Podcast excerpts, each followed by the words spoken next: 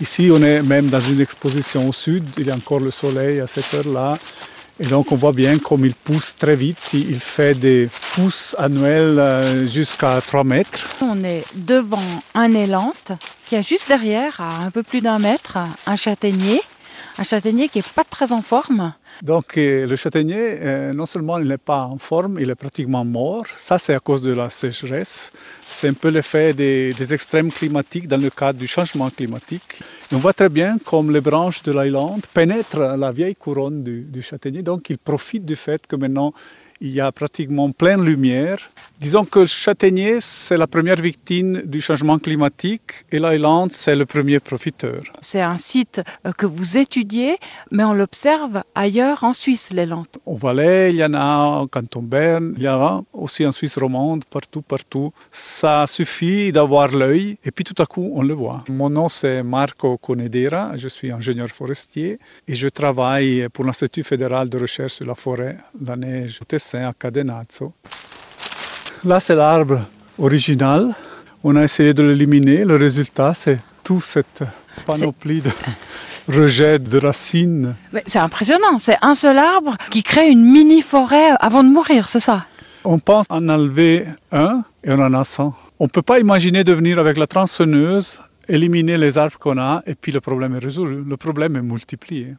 Ici, c'était un vieux vignoble. Le propriétaire a eu l'idée d'enlever les châtaignes pour faire du pâturage. Le résultat, c'est de l'ailande pure. Donc c'est pire qu'avant. C'est beaucoup pire qu'avant. Il est forcé de vivre avec.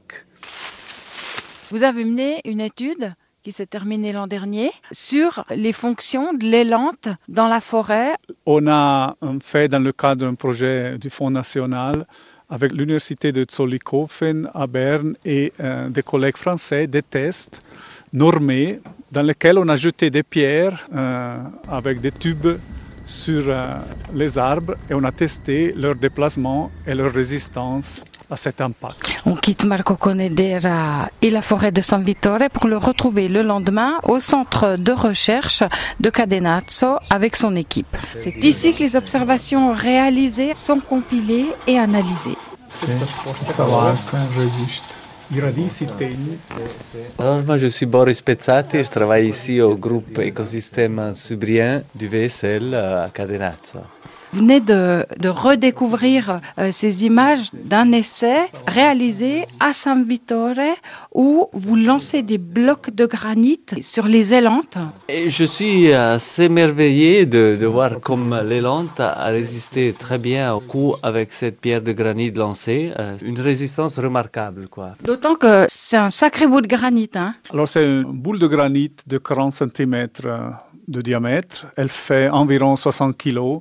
Elle peut atteindre dans notre expériment jusqu'à 50 km h lorsqu'elle tape sur l'arbre. Il y a comme une flexion de l'arbre qui absorbe l'énergie du rocher de granit et en même temps il y a comme le terrain qui se soulève légèrement pour absorber tout à fond cet impact.